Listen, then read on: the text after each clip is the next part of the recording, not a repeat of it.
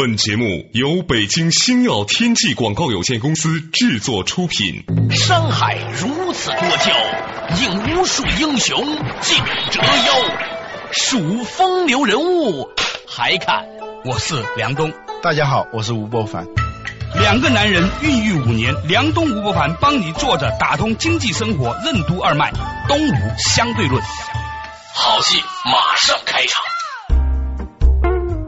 坐着打通经济生活任督二脉，大家好，欢迎来到东吴相对论，我是梁东，对面的依然是二十一世纪商业评论主编吴伯凡，伯凡你好，大家好。哎，在走之前的时候呢，我们讲到了乔布斯在工业的领域里面突围，有这个灵动的东西哈。嗯，其实我发现这个灵动东西呢，是在生活当中无处不在啊。嗯，前两天呢，呃，我在看某场球赛，其实我这个人平常是不看球赛的。嗯，偶尔看的时候呢，转台呢，哎，看到了这个球赛不是在比赛，而是看到台上啊有人在玩人浪。呃，过去看比赛的时候，比赛场上是一台戏。嗯，你现在发现很多的比赛，比赛场上和观众席都变成一场戏，两场戏呢是并行的，甚至是交互的这样一种状态。对，这就是你为什么要花一千块钱、两千块钱去现场看，还是在家里头看电视的那种感觉是不一样的。对，因为你活在人群中啊。有些时候为什么你买不了票，你还去酒吧跟着人家一边喝酒一边看呢？原因在于你在看的时候，你不仅仅在看啊，是吧？你还在体验你的六根啊，你的身体啊，整个是跟人群在一起的，你在感受某种的气场和节奏，是吧？什么是耗时代？为什么怎么做比做什么更重要？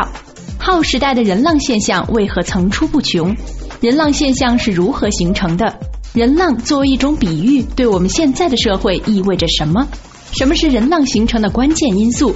欢迎收听《东吴相对论》。本期话题：耗时代。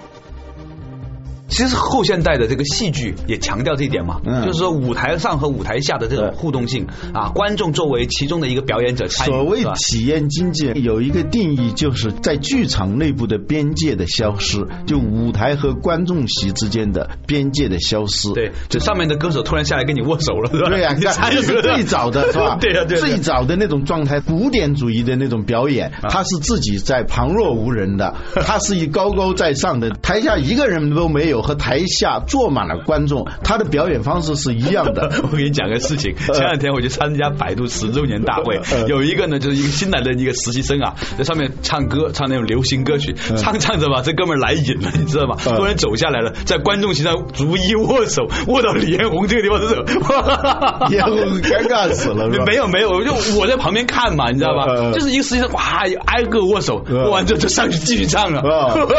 这个情景很好笑，这就。是作为旁观者啊，他实际上他那个边界的消失，他是后来这种台风啊，是逐渐开始变化嘛。呃，后来就是他的那个表情，他的那个反应，他时时刻刻要让你跟他之间形成了某种互动性。但是啊，这样就演变出了很多的那种表演风格，有的是这种如痴如醉，又跟你在一块儿，好像是搂着你的肩膀在跟你唱歌；有的是恨你入骨心啊，这这那这咬牙。牙切齿在唱那种，你跟他之间也是形成一种互动，呃，这是现代的这种剧场效果，这种强调边界消失的这样一种体验氛围，这是跟古典的这种边界明晰信息的发送者和接受者之间判然有别的是吧？嗯，所以还是有不一样。那我们今天的话题呢，啊，从足球场讲的那个体验经济，但是我们的重点是讲什么？讲人浪，人浪这个事情啊，稍微琢磨一下，你发现它其实很有趣儿。嗯，就是说，你看这个人浪哈，嗯，他没有利益。那也没有惩罚，呃，那一套所谓激励机制它不管用，奖励你能挨个去发钱去，哎，你待会儿听我的啊，待会儿听我的来一起来做一个人呐，对啊，就整个八万人体育场的，你还能逐个的去跟大家去做工作，一人发一百块钱，你不可能的嘛，或者说你用相反的方式，你要不听我的啊，我把你给开除了，什么我要罚你的钱，这不可能，因为你跟他之间就普通的权利能够干预的。能够操作的东西都不存在，就这样一种状态啊。就是我觉得这个是很有意思，就是你平常吧不去琢磨，你认真琢磨吧，你发现它其实是一个特别有意思的比喻。嗯，就是说权力这个东西啊，嗯，它呈现出了一种我们。习惯性以外的表达方式。嗯，尤其是在互联网出现以后，我们越来越多的看到了一种隐性的权利，或者一种权利之外的权利。对，呃，因为这个人浪之所以起来，肯定是有一个人在推动这个东西的。如果没最开始的就是第一推动力。对，在一个巨大的体育场里头，嗯，它一定有一个第一推动力的。对，但是呢，这个第一推动力，它是跟后来的来听从他的这些人，最后那个成为他的一浪接一浪，一浪接一浪的这样一种状态吧。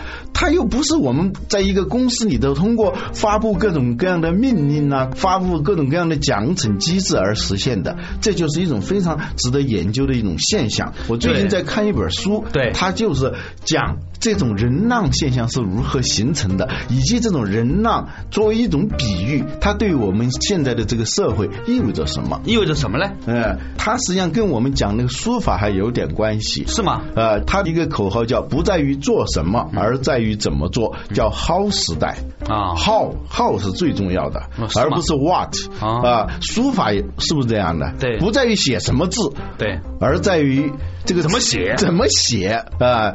在互联网上呢，什么东西热门不重要，你完全无迹可寻。它可能是芙蓉姐姐，但是你完全在拷贝一个芙蓉哥哥没用。芙蓉姐姐二代也不行，甚至芙蓉姐姐本人也不行。你说嘛，贾君鹏这个事件，它到底是一个什么东西？可能是一个很无聊的事情，但是他能做起一个人浪起来了。嗯，贾君鹏的这个事件其实也是一个人浪。嗯，在互联网上，他就是能莫名其妙有某一个你不知道的一个点，它产生了某种第一推动力，然后就一种我们不知道的力量和逻辑，形成一种巨大的你意想不到的影响力。对，我想。说的就是那一些曾经作为始作俑者，比如说天天妹妹是吧？嗯啊，是一个叫浪兄的人在推动是吧？前两天的浪兄给我打电话，但是呢，你说浪兄现在就是他在搞天天妹妹二代，他搞不起来，他完全操作他也操作不起来。就是说，互联网这个地方啊，它不是以个人意志为转移的。呃，你就按普通的那种权力逻辑控制命令那样一种传统的管理和经营的方式，你不管用。我也碰到过一个号称自己是贾君鹏事件的幕后。操作者，嗯，啊，他是这么说的，我表示怀疑，但是我没有当着他面怀疑。我说，那你能不能继续再操作一次这样的事件呢？他说很难，这二十件里头能有一件成就不错了。对，我说你如果是作为一个实体一个公司，如果你要靠用这种方式的话，你经营成问题的。你这跟守株待兔是一样的，就算这个事情是你操作的，你也不可能有百分之五的成功率，甚至是百分之零零点五。你是一个公司嘛，你不是一个纯粹的一个个人嘛。OK，那我们深度去思考一下哈，嗯就是说一个所谓的人浪现象或者人浪效应，嗯你觉得它背后解读出了一种什么样的权力的变化呢？嗯，这个人浪啊，我们现在是习以为常了，看各种比赛，甚至是听那个大型的演唱会。嗯，都会有这种现象。实际上，这个东西不是从来就有的。世界上第一个人浪的形成是在一九八一年的十月十五日，是在美国的奥克兰市的一个体育馆里头发生的。就有有一个人，他突然就产生了这样一种念头：他能不能让全场的人都跟他一样来支持他所喜欢的一个球队？这个时候出乎他意料的，就形成了这样一个人浪。后来呢，由于那些拉拉队看到这种方式非常好，而逐渐逐渐的，大家呢就都希望通过这种人浪的方式。过去就是干喊嘛，一队人啊坐在那个地方，哎呀加油加油，嗯，闪亮北京嘛，啊，shine 北京嘛，对对。而你想想那个气势，你就是弄几百号人坐在那儿加油加油，没什么太大的气势的。但是当你想想下。下面的这个球队看见全场都在为你在做这个人浪的时候，此起彼伏，一浪高过一浪，就这样一种状态，边做这种人浪的这种手势，而且伴随着那个你的对歌啊什么，这种精神的吗啡，对你是非常有刺激作用的啊！我还是想问一个问题，就是说，凭什么大家愿意啊？这不分贵贱，你知道，在一个球场上，什么人都有，是吧？对，有些人还可能是国家领导人呢，对，甚至是高级干部，也有可能是明星，也有可能就是一个普通的公务员，也有可能是一个个体户啊，也可能是个中学生。大家呢都按照同一个游戏规则，在没有任何的奖励和惩罚机制之下，参与一个有条不紊的群众运动。简单的说，在传统的管理方式失效的地方，如何能够来完成一个项目？什么叫管理？所谓管理，首先是让你设想中的事情发生；第二是让别人去帮助你来做这件事情。对，嗯，如果你什么事情都是自己做，那就不存在所谓管理。对，啊，艺术家嘛，个人 个人艺术家啊。对，呃，这里头呢，好多的科学家还有社会学家，他们也在研究这样一种现象。他们发现，在人浪形成的过程当中，有一样东西是非常重要的。什么东西呢？共识。哦，潜在的共识。如果没有潜在的共识的话，这个人浪是根本形成不了的。嗯，呃，因为各种各样的刺激，正面的和反面的，你都作用不了所有的人。因为就是你说的，坐在这地方的人，身份参差不齐，来自不同的地方，趣味、肤色、人种、受教育程度、政治立场、经济地位等等，都是非常不一样的。婚否是吧？啊，对。但是呢，大家能够撇开了一切的差异，能够融入到一个共同的这种人浪当中，这就是一种潜在的共识。如果你不能够调动这个共识的话，那么其他的任何刺激都是没有用的。为什么？我们举一个例子，就像这种。从芙蓉姐姐、天仙妹妹，一直到什么贾君鹏，这些网络事件，在我们看来都是很无聊的，但是它确实造成了非常大的影响的这样一些事件里头，你都发现第一点就是共识。嗯，比如说你对芙蓉姐姐的共识是什么？或者说对芙蓉姐姐个人的这个共识还不重要，而是对超乎芙蓉姐姐之外的这种现象，它的背后某种东西的一种共识。对，关于芙蓉姐姐这个话题呢，我觉得现在最大的共识是，很多人会问谁是芙蓉姐姐。稍事休息，马上继续回来的东吴相对论。芙蓉姐姐现象的背后有何种共识？为什么人浪现象难以策划？古代巫师为什么会用音乐治病？人浪现象形成的心理能量场为何会将人裹挟其中？为什么越来越多的管理学家开始研究人浪现象？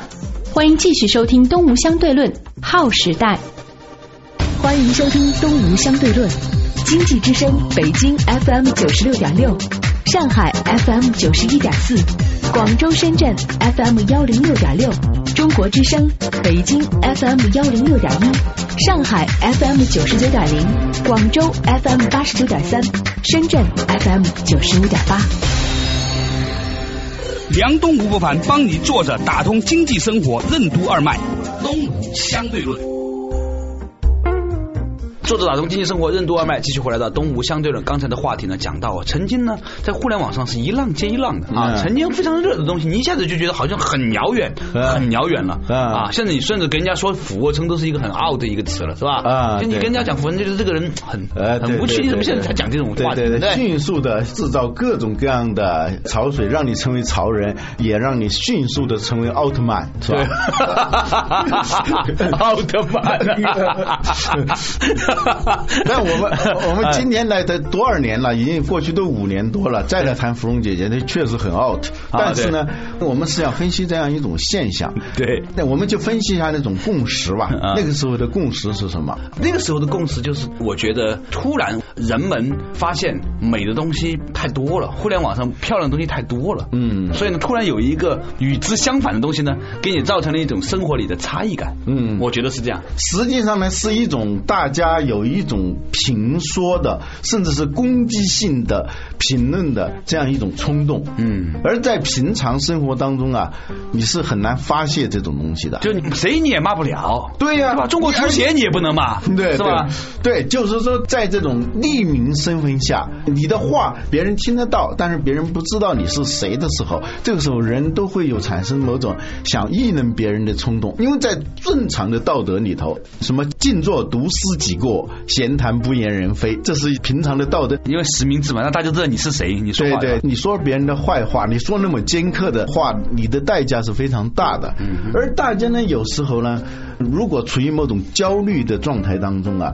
有时候是对自己的不满意，而产生对别人的不满意。父母骂孩子骂的特别狠的时候，一般是父母认为自己很不怎么样的时候，自己很失意、很失落的时候。我们有时候攻击别人最强的时候，实际上是对自己的一种叫 rejection 投射机制，是你自己对自己特别不满意的时候，你特别容易攻击别人。嗯，呃，心中有佛，所见皆佛嘛。你看中有屎，所见皆屎啊。如果一些真正的帅哥美女啊，她会对芙蓉姐姐这个现象不是太感兴趣，往往是这个本身自己也是芙蓉哥哥的人，对 对，或者是芙蓉姐姐的人啊，哎，或者自己的女朋友可能是芙蓉姐姐的人，这种我觉得这是绝大部分，这是批判芙蓉姐姐那种人的主体。对对对，这就叫共识。啊！经你这么一解释，我就明白了。啊！真的真的，就是大家对于自己的女朋友是作为这样的一个人的那种强烈的痛苦和不满和焦虑。对呀，你平时你是没法发泄这种东西的嘛？对啊，朝谁发泄呢？对，甚至是有些时候是骂别人的时候，骂的是自己嘛。嗯，所以那个贾君鹏那个出来以后，不是有一句很流行，现在也很 out 的话嘛？嗯，哥发的不是铁，发的是寂寞嘛？嗯，因为在寂寞的状态里头，总得干点什么时候，这个时候也是某种共识。当这个共识很强，大家心里头都有这个痒痒的时候，你突然有某种信息，正好挠着那个痒痒的时候。哎，这个共识就引发了，一下子这个人浪就可以形成了。嗯嗯，所以你可以看看现在这个网上最流行的东西，它背后都是一些什么样的共识？嗯，是吧？对，有时候实际上这个共识说的重了一点，就是一种共通的隐性的感受。嗯，这个感受你捕捉到了，你就会莫名其妙的掀起一场热潮啊！这就是人浪啊！老吴啊，你讲的这个共识这个事情上的话，我觉得它其实后面呢还。还有另外一个东西是我最近参悟到的，嗯，就是它所表现出来的那种合合而成的东西呢，后面还有一个表现形式，这个形式就叫节奏和波。嗯，你看啊，这个中国古代啊，有一个繁体的字叫药。药呢，下面呢是一个快乐的乐，同时也是音乐的乐。嗯，你知道古代的医师他是怎么治病的吗？医师也是巫师一部分，巫医不分嘛。我们繁体字里头那个下面的医，下面下面就是个巫嘛。你知道他是怎么样用音乐来治病的呢？跳大神，你知道吧？其实是节奏。嗯，现在你知道非洲的这个原始部落啊，嗯你可以看到那些酋长啊、氏族首领啊，他还懂得某种的技巧，就是控制整个一场子几千人、几万人的一种节奏感。嗯，这种节奏，当他一旦控制起来之后，所有人都在这个。节奏里面去共鸣的时候啊，嗯，它产生了一种共力，就像那个很多人就比如经过这个大桥，他如果是完全一样那个节奏在走的时候，那个共振啊是可以把这个桥震断的。对对啊，这个是物理学大家都是知道的。实际上，当这种共振形成的时候呢，它对每一个参与者来说会形成一种强大的超越你个人意志的一种强迫力。这种力，这这种强迫力不在谁的手上，其实是一种心理能量场。对，它是一个节奏感。所以呢，我越来越发现呢，节奏或者是频率或者是波，因为它表现出来就是一种波嘛。如果你物理化表现的话，它所产生的东西呢，最后会形成一种洪流和卷，就裹挟你的东西。对，你用一种非常好的一个词叫裹挟。对，你会发现说，那一些本来很怕丑的人，为什么在一个足球场上就那么疯狂的去制造这个人了？形势比人强，别说体育场了，就是一个舞会里头啊，是吧？有一首曲子就会让一个平时很拘谨的人。突然变成了变成另外一个人，对，所以大家都说不能聚众，不能聚众。为什么聚众球迷闹事？因为大家一闹事的时候，那一些平常很腼腆的人呢，就一下子就变成了另外一个人，他变成了整个那一个事件的一个工具。对，我们可以套用一个名词来说，在整个人浪形成的过程当中，或者说这种网络时代的某种群体性事件当中，它背后都会有一只看不见的手在操纵，而你自己都不知道你是谁了，你只是成了整个氛围里头、整个磁场里头，你被这个看不见的手啊对所操纵的一个角色而已。对你过后你就如梦初醒，对，但是当时就此情可待。成追忆啊，只是当时已惘然，就那样一种感觉啊，就沉迷到里头去了。你小的时候怎么背那么多诗啊？说到这里呢，我想起就今年元旦的时候听了一场新年音乐会，不好意思啊，对对对，说起来都丢脸。但是呢，我之所以敢说呢，是因为这个新年音乐会呢，它不是那种拉德斯基进行曲啊，什么这种平常的那个像一个那种 party 式的东西，那里头呢演奏了一首曲子啊。是我平时很爱听，但是没有产生如此强烈感受。受的一首曲子，就是拉威尔的叫《Bolero》，我不知道汉语译成什么东西啊。这首曲子呢，可能有些听众朋友听过。这首曲子呢，它总共呢差不多十五分钟。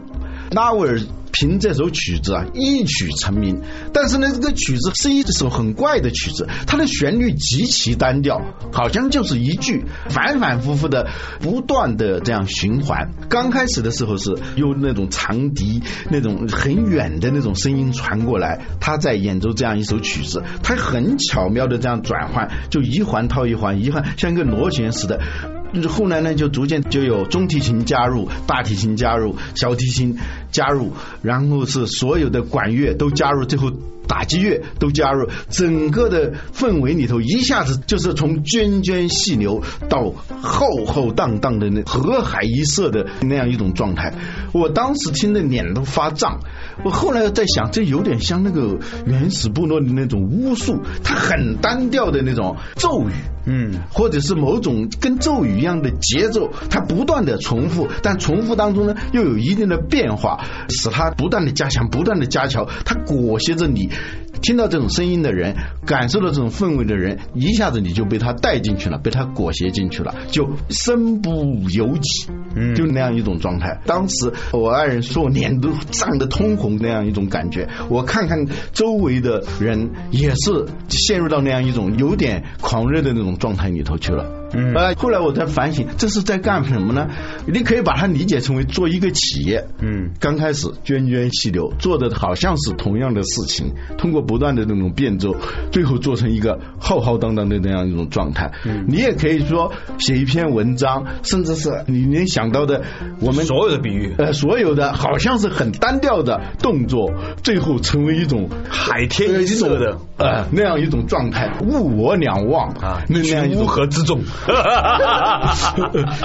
哎，但是呢，我认为慢慢慢慢的哈，这个事情接触到了一个真理，尤其是你讲到这个做企业的时候，嗯，我们发现实际上企业本身呢，它是一个生命体，嗯，许多那一些刚开始的几个人的草台班子啊，或者只是为了大家分一点钱哈，就或者下海了之后呢，对，几个人伙同在一起，做着做着变成有企业文化了，变成是有使命了，变成什么？它是后来才慢慢发展出来的，对对，是吧？马化腾当年也不知道今天的腾讯是这个样子，对。啊，但是呢。他做着做着呢，他做成这个样子的时候呢，你会发现说，所有人都被卷入其中，这就是人浪的形成。嗯，所以呢，这个表面上好像是个社会话题，一个文化话题，但是呢，一些管理学家从这里头发现，这实际上是一个管理话题。如何在自己的企业里头，如何在自己所在的行业里头，来发动起一场人浪？这是我们现在很多企业要面对的事情。对，当他真的启动了以后，比如一个公司，嗯。啊，这群人的大家的意志，嗯，真正的能够团结到一起了，嗯，达成了共识了，嗯，就像你所说到的，人浪的核心本质的基础来自于共识这两个字，嗯。啊，如果能够形成共识的话，那么它所产生那种摧枯拉朽的力量，不仅仅是能够推动外在的东西，更重要的是能够团结内在，甚至说化解内在。就是你不这样做，你都不好意思。当形成了学雷锋的高潮的时候，是吧？你不学雷锋，你都不好意思。你如何制造了这种说的有点难听的，像巫术一样的那种氛围？嗯，那打引号的啦，打引号的巫术的这样一种氛围，好像是很简单的一个事情，像咒语一样，能够形成一个非常大的声势。这就是我们说这个人浪，商业人浪，管理人浪，它的价值之所在。嗯嗯，是的，感谢大家收听今天的东吴相对论啊，我们呢也发现。现呢，就是说，其实不管从哪个话题入手，你慢慢慢慢的，总能够感觉到，在每一个话题的背后，有一种超越这个话题本身的力量。这个力量就像是冥冥之中的某种的角色，是吧？吴老师在做这个节目之前都不知道他会说出这一番话，您哪是在做节目啊？您就是一收音机啊！好了，感谢大家收听今天的动物相对论，下一次再见，拜拜。